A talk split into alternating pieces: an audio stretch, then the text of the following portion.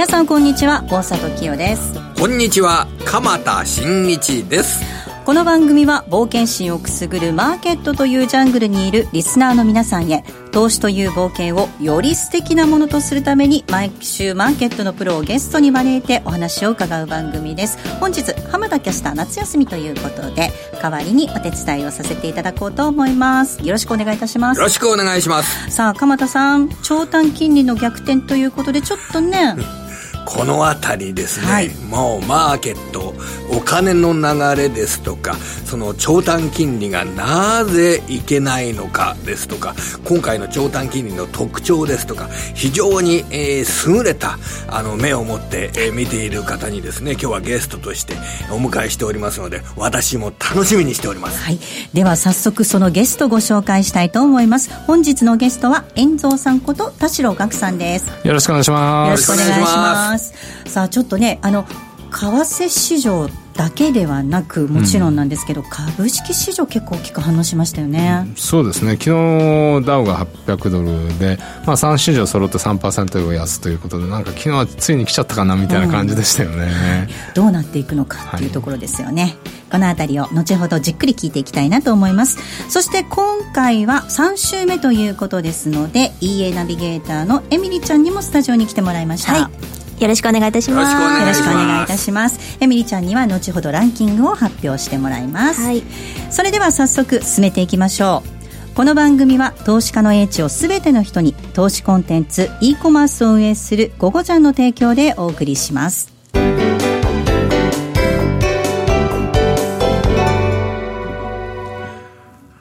はいあの、それではね、これから遠蔵さん、株蔵さんにですね、マーケットのお話伺いたいなと思ってるんですけど、あの、アメリカの株って結局、ね、主要産指数3%下げたじゃないですか。それで、その場合、日本ってアメリカが下げるとアメリカ以上に下げるぞっていうようなことって結構あるので、さて、大丈夫かなと思ってみたら、今日日経平均1.2%安、249円安で引けてるんですけど、まあ普通の下げじゃないですか。ですよね。こんな強気になっちゃいけませんか？こんな言い方しちゃいけませんか？いやいや、なんか全然、あの、あまあ、あの、個別見ると、あの、上がってないんで、多分、個別見られてる方は、指数の下げよりは大きく下げてるなっていうイメージあると思うんですけど、まあそれにしても、指数240円って別にいつものただの下げですね、みたいな感じがしますよね。はい。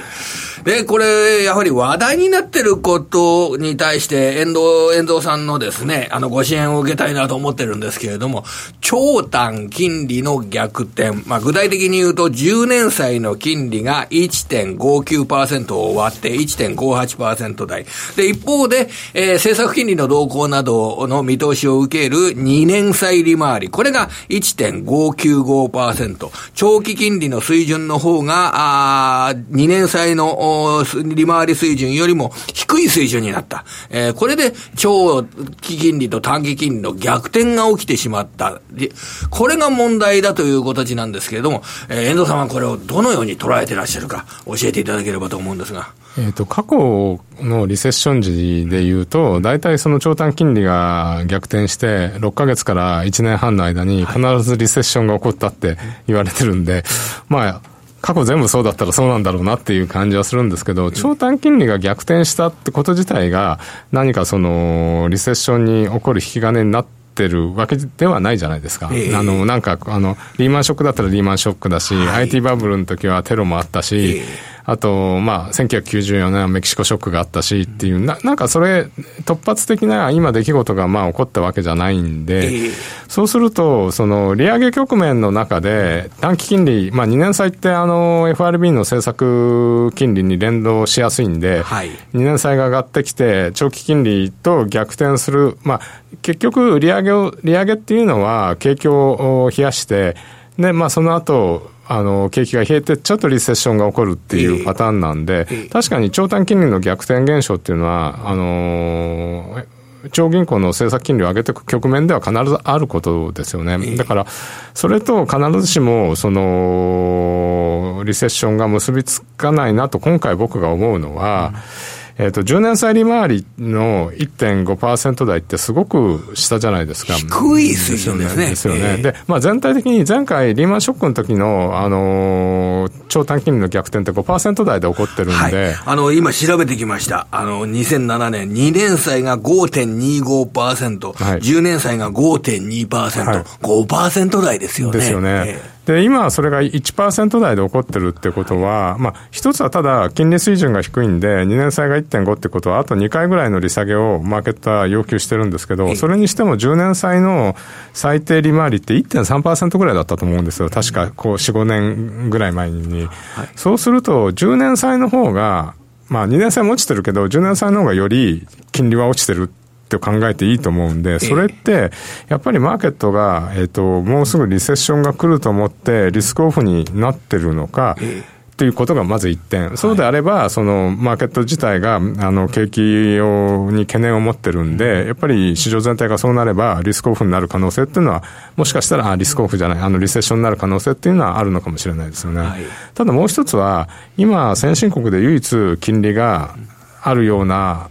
ものって、米米債しかないですよね、はい、そうすると、そのような株がちょっともうそろそろだなって思う局面で、米国債しか金がいかないとなると、そういうふうに、運用なんでそこに行ってる可能性があるんで、ちょっと10年債の低下が行き過ぎちゃってるって可能性もあると思うんですよね。はい、うん、あの、償還まで持っていると、マイナス0.7%近いマイナス金利のドイツの国債などを買うよりも、というか、それ買うよりも、アメリカの国債の方をを買った方がいいんじゃないかっていう、そういったあお金がアメリカ国債に向かいすぎている、うん、他のグローバルで考えると、やっぱりアメリカ国債が必要以上に長期金利が低くなっているという考え方も、景気の見通し以上に、えー、金利が下がっていると。いう捉え方もできるわけでしょうね。そうですね。選択肢としてそれしかなくなっちゃって、まあ、昨日なんかビットコインも落ちたんで、ビットコインってあの、リスク回避じゃないですけど、まあそれほど規模がないんですけど、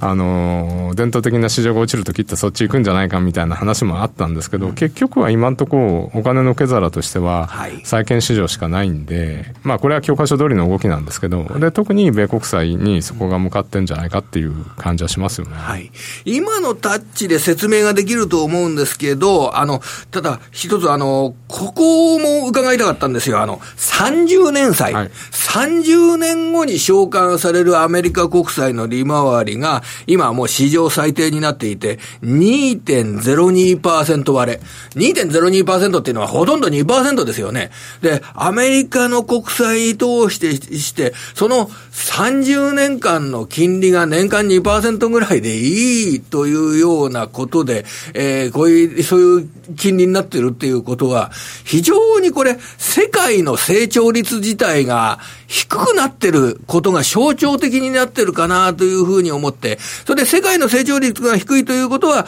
株式の魅力っていったものが、平均的にはあまり感じられないというような意地悪な見方になってしまうかと思うんですが、このあたりはいかがでしょうかね、おっしゃる通りだと思うんですよね。あの、長期、長期債の利回りって結局は成長率の予想なんで、長期債の利回りがそれだけ落ちてるってことは、アメリカでさえ、えっ、ー、と、長期的には2%弱しか成長しないっていうことなんで、まあそうすると、えっ、ー、と、今までみたいに、まあ、まさにリーマンショックのところが、こう、なんていうのかな、ターニングポイントになったのかもしれないですよね。それまで世界的に5%、アメリカだったら、まあ5%はちょっとあれですけど、4、5%ぐらい成長すると思ってたのが、この10年で、え、ー、と、リーマンショック後に株価は上がったんですけど、債券市場の方は、えっ、ー、と、成長は2年、2%ぐらいだよっていうふうに言ってるんで、そこで何らかの経済的な、なんていうのかな、地殻変動が起こったのかもしれないし、それに対して今、えっ、ー、と、上がってる株価が正しいのか、下がってる国債が正しいのかっていう、今、綱引きをしてるんで、まあ、この結果ってすぐに出ないと思うんですよね。はい。うんそして、えー、遠藤さん、あの、為替の取引などについても話を、あの、進めていきたいんですけれども、遠藤さんの、やっぱりね、あの、本来の場所というと、はい、為替の取引という形になって、で、ねはい、実際、ドル円相場はこの1年1か月、非常に動きなどが出てきているところですけれども、はい、どんなことを考えながら、えー、ドル円レート、ドル円の取引したらいいでしょうかね、これ。えっ、ー、と、今年の初めに思ったことは、世界中が金融緩和に向かうんで、えっ、ー、と、弱い者いじめと言ったらなんですけど、買うものがない為替相場になるんじゃないかなと思ったら、やっぱりそうなっちゃって、アメリカがやっぱり、金融緩和するってことは、世界中がこう金融緩和に向かうということなんで、まあ、先進国もそうですけど、先週ぐらいからインドとかタイとか、まあ、そういうところも一斉に利下げしてきてますし、そうした場合って、やっぱり、じゃあ、利下げした通貨ってやっぱり売られますんで、そうすると、じゃあ、ドルが利下げしました、ドル売ります。じゃあ、5ドル買いましょうって言ったら、5ドルも2ヶ月連続で利下げしましたっていうんで、買う通貨なくなっちゃうんですよね。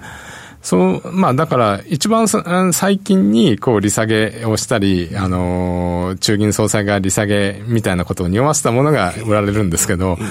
結果論として、やっぱり日本が緩和余地が少ないってことと、消費税があるってことを考えると、まあ、いつものことなんですけど、で、なぜ安全資産の円が変わりますって、こういう、そういう ヘッドラインが出るのかわかんないんですけど、円がやっぱり緩和余地という意味ではないんで、いっちゃう可能性っていうのはありますよね。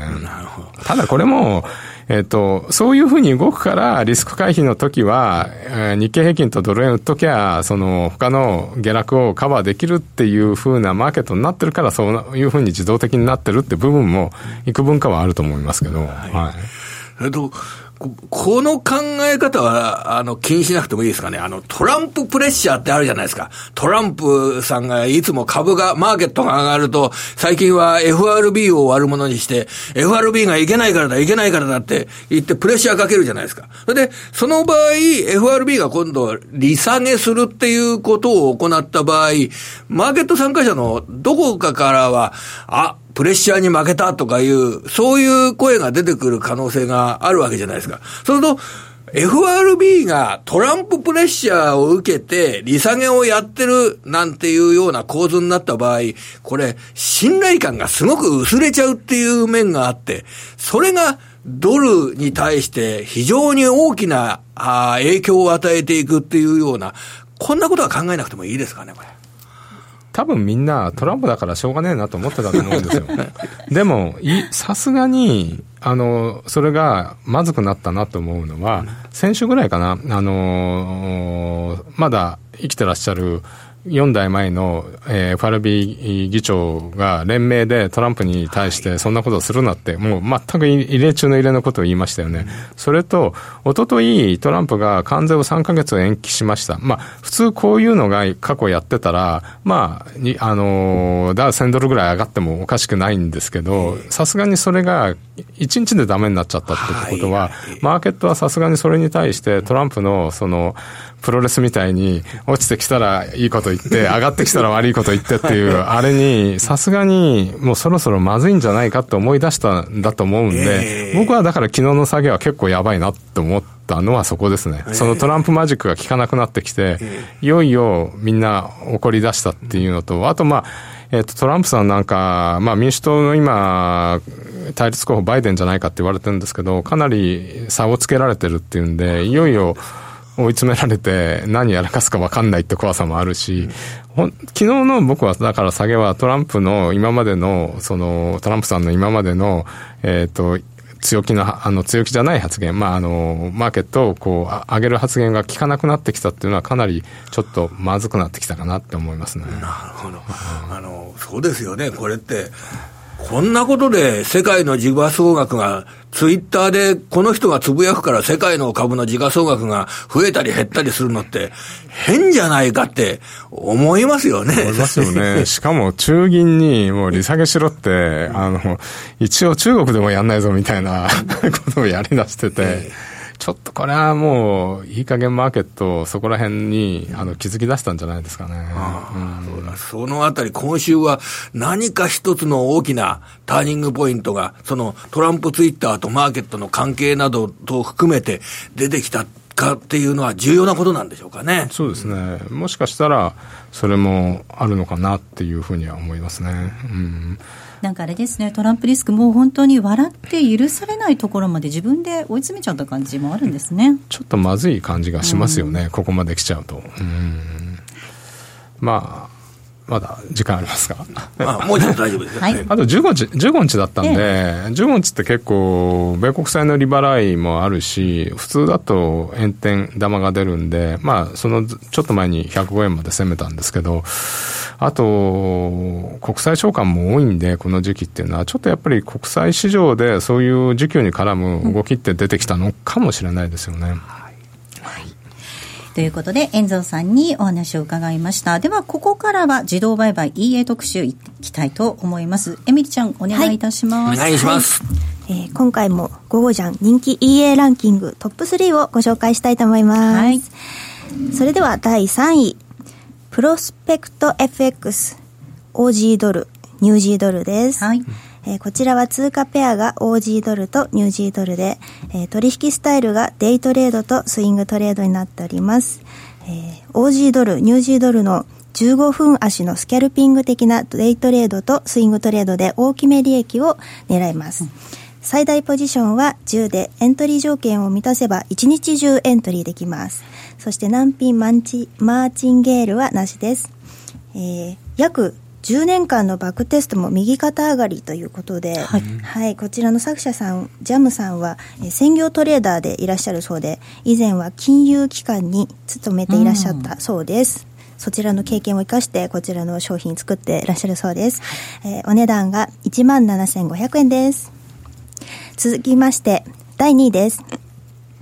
ネオスキャモーニングドル円ターボです。はい、えー、こちらは通貨ペアがドル円で、えー、取引スタイルがスキャルピングとなっております。えー、こちらの EA はドル円を対対象とした早朝時間の逆張り EA です、えー、各パラメーターを高頻度設定としてあるためトレード頻度と収益性も期待できます。また対象通貨ペアがドル円なのでスプレッドも小さめでドル円と高頻度というエントリーの EA をお探しの方におすすめです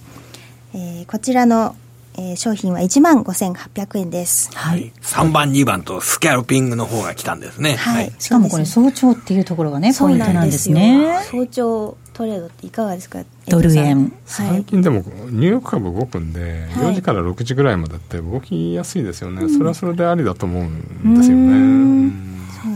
まあ、早起きが苦手な人ですとかね、はい、あの、使い勝手がいいかもしれませんよね。はい、はい、やっていただければと思います。はい。はい、続きまして、ゴゴジャン人気 EA ランキングトップ3の第1位です。はい。スイングマックスポンドポンドドルです。はい、ポンドとアメリカドルですね。はい。はい、えっ、ー、と、通貨ペアがポンドとアメリカドルで、えー、取引スタイルがスイングトレードです。うん、えー、こちらの EA は TP400、SL250 という設定で、スイングトレードを行っていく EA です。2005年から2019年6月までのバックテストでは約6万3000ドルという収益を上げているそうです。こちらあのスキャルピング系ではなくてスイング系で高頻度高収益という EA はかなり貴重なのではないかということでございます。うんはい、こちらお値段が1万5800円です。はい。ポンドにもね、あの、はい、トランプさんみたいな人がね、イギリスにも誕生しましたので、遠藤さん、結構動きましたけどですね、髪型似てるし。どうしてもね、あそこ注目しちゃいますよね。今週のトップ3をエミリちゃんに紹介してもらいました。えー、ここまでは、えー、遠藤さんとエミリちゃんでした。どうもありがとうございました。ありがとうございました。さあ、この後は本日のゲスト、もう一方お招きします。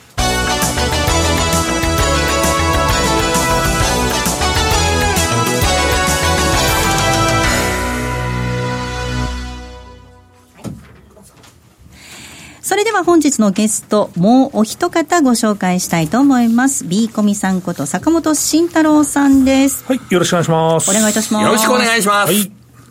坂本さん、はい。えー、日本株が、まあね、うん、今ぐらいの位置になって、はい、さあ、うん、日本株、うん、もう安い位置になったから、あの資産の中でしっかり戻そうじゃないか、えー、日本株頑張って、えー、投資していこうじゃないかっていう方ももう少数派でもないと思います。はい、えー、ぜひ、その日本株について教えていただければと思います。そうですね。はい。えっと、日本株はまあ、PBR1 倍がですね、2回止まったんで、また1倍だろうって言ってる人がいたりするんですけど、今日、まあ、リバウンドしたというか、まあ、米国株に対して日本株が結構強いじゃないと思ってるのは、実はこれは終わりの始まりなんじゃないかなと、えー、言ってまして、はい、えっとまあ、日本株はまあちょっと先物を中心にかなり売りが溜まってますので、これは、えー、米国株ロング、えー、日本株ショート、で多分欧州もショートだと思うんですよね、それ多分、えー、ポジション組んでる人が、まあ、いるという話はもう1年前からずっと、1年、2年前か、まあ、ずっとあったんですけど、これが、えーとまあ、米国も ETF の解約等々がまあかなり多かったということなので、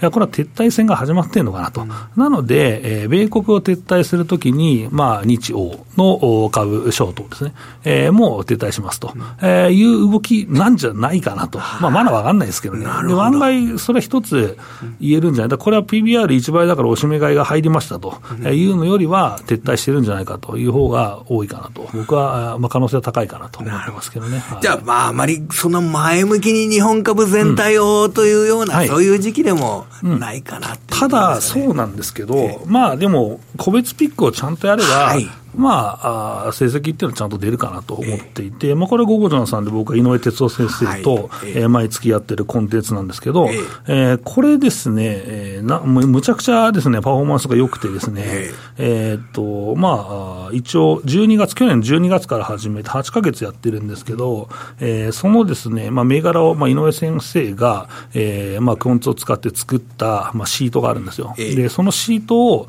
えー、まあ、僕がピックして検証するという、まあ、コンテンツなんですけど、この、まあです、2人の力を合わせたですね、パフォーマンスがものすごくてですね、えー、このですね、8か月で、え、平均がですね、えー、と日経平均をベンチマークとして、それを、えー、11.7%上回ってます。あ、ごめんなさい、えっと、そう、11.7%上回ってます。はい。はい、日経平均はマイナスなんですね。うん、これ3.4%マイナス。で今回のその B コミさんの、はい、パフォーマンスは、平均でプラス8.2%。うん、で、8.2%とマイナス3.4%の差は11.7%。はいなるという状況ですね。そうなんですよ。これは相当いいんじゃないかなと思ってて、まあ、自慢はできるかなと思ってますし、まあ、それどうせ1銘柄とか2銘柄なんだろうという人もいるかもしれないんですけど、これはですね、はい。多い月は22銘柄ピックして、はい、えー、これ2018年の12月なんですけど、これ単月で見ると、えー、まあこの検証した時から今までですね、えー、まあ日経平均は2.2%下落してるんですけど、えー、検証した銘柄の平均は17.1%と。だから19.3%上回ってるんですね。ですし、えー、と2019年の4月とかは、はいえー、ベンチマークがマイナス7.3%なんですけど、検証銘柄の平均が24.2%。で、結局31.5%この月、まあ、当金額で、えー、検証したものを、えー、買っていれば、そんだけ儲かってると。これ、4月もだってね、9銘柄もあるんですよね。はい、9銘柄も上げていて、うん、それで24%のパフォーマンスっていうのは、うんはい。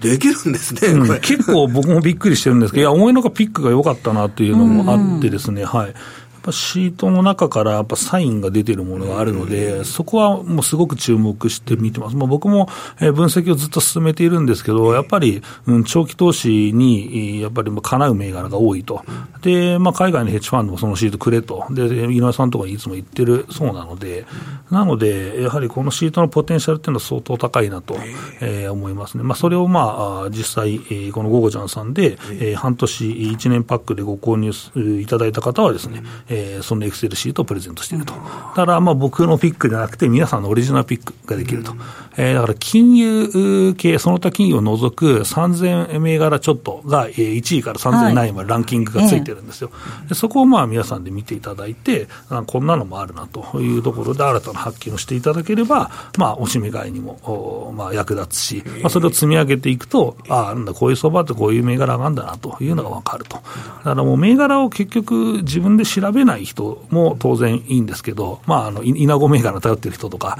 えー、もう自分で探せる一つのツールの探し方がわからんと、あとスクリーニングの仕方がわからんと、スクリーニングはやっぱりまあいろんなツールあるんですけど、井上さんはやっぱりちゃんとクオンツをかませて、きれいに、はい、あの、まあ、4つのですね、指標からスコアリングして、えー、作ってますので、いや、これは本当にプロの技だし、で井上さんも自身、えー、そのシートを使って、ロングショートのヘッジファンド、えー、やられてましたので、えー、そのの辺がですね、やっぱりずっと生きてるなと、今でも使える、うん、まあ、手法だシートだというのを、まあえー、この8か月ね、ずっと検証してきたんですね。うんそう、銘柄をこれね、9つとか出すっていうことは、銘柄が多いとリスク分散にはなるけれども、全体のパフォーマンスが上がりにくくなるっていう面があるかと思いますけれども、そ、こで、あの、で、一月一月これ見て、あの、実績を出してるっていうのは、はい、えー、やっぱり、あの、根本的な部分で結構、うん、あの、強いものを持ってるのかなっていう、そうですね。そういう考え方できるんですかね。はい、で、このシートはね、思いのほか小型株も結構ちゃんと入ってるんですよ。はい。だからこれが実はすごくて、大体こういうのって、まあ、大型株ばっかりで、まあ、J、JP SPX400 とかも、まあ、そういうあのある程度のものしか選ばれないじゃないですか、まあ、そうじゃなくて、ちゃんと小型株もその、えー、内容が良くなったものに関してはランキングがちゃんと上がるんですよ、だそこをまあ見逃す、なんで上がったのかっていうのの分析がすごく大事なんだなと思いながらあ見てますね、確かに3000銘柄網羅されてるっていうことですもんね、うんはい、本当にこの局面、個別をどう選んでいくかって重要になってきそうですね。うん、そうですね。はいなので、この前とかその前は、そのシートが新しくなったので、まあ、ランキングがジャンプアップしたもの、うん、えー、等々もピックアップしましたし、うん、えー、と今月、えー、末、えー、か来月頭に新しいシートが出来上がりますので、まあ、そこで、えー、1級の決算を踏まえたランキングの変動等も確認していきたいなと思ってますけどね。はい先ほどビーコミさん、終わりの始まりかもしれないっていうことでね、うん、ちょっと注視しておいた方がいいかもっていう話ありましたけど、はいうん、どんなところに特に私たち見るときに注意すればいいとか、アドバイスあります、そうですね、えっと、僕は円高、もう僕、ずっと出ると必ず円高になると思って円高ばっかり言ってたんですけど、うん。はい、だしも日本株も下がるよって去年の10月からずっと言ってるんですけど、えっと、まだ顕在化してなくて、楽観している分が米国のですね、えー、企業業績です。これが諦めたときはもう大暴落でしょう。はい。はい、もうこれもずっと言ってます。で、うん、現状の調整って米中貿易摩擦から来てるんで、で、この前の撤退戦は、ひょっとしたら、まあ、業績の方まで、まあ、早い人はね、気づいてるかなと思うので、うん、まあ、そうなると、まあ、おしめ買いチャンスも当然ありますので、まあ、ぜひ、えー、このね、えー、シートを使った、うん、えー、銘柄検証を参考にしていただきたいと思うし、あと、えー、相場解説もしっかり1時間半とか1時間とかやってるんですよ。えー、で井上さん、時給の売りなんで、時給分析されるし、えーまあ、僕らもどっちかというと時給好きなんで、時給と、あと業績の部分、えー、の深掘りはしてますので、これは結構、ラジオ日経聞いてるリスナーは、えー、中上級者ないし、経験が長い方多いと思うので、うん、非常にいいコンテンツだと思いますね、そういう方にはね、特に。これもね、ゴージャンのホームページからですね、うん、そうですねしっかり楽しむことができますよね。はい、えっ、ー、と、まあ、検索、ヤフーとかの検索から、ゴゴジャン B コミと、まあ、見て、えー、検索していただくとですね、えー、ゴゴジャン B コミと検索していただくと、ちょうどこのですね、サンプル動画がですね、4つぐらい、4つ5つ見れますので、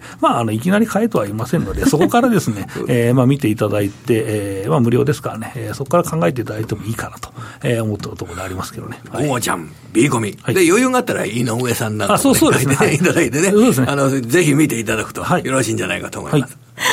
ぜひサンプル動画あるということですので、参考にしていただければなと思います。はい、まあ本当アメリカのね、企業決算もちょうど中間期終わったばっかりですけど、この後もね、注意しなきゃいけないということですね。はい。ビコミさんどうもありがとうございました。はい、ありがとうござい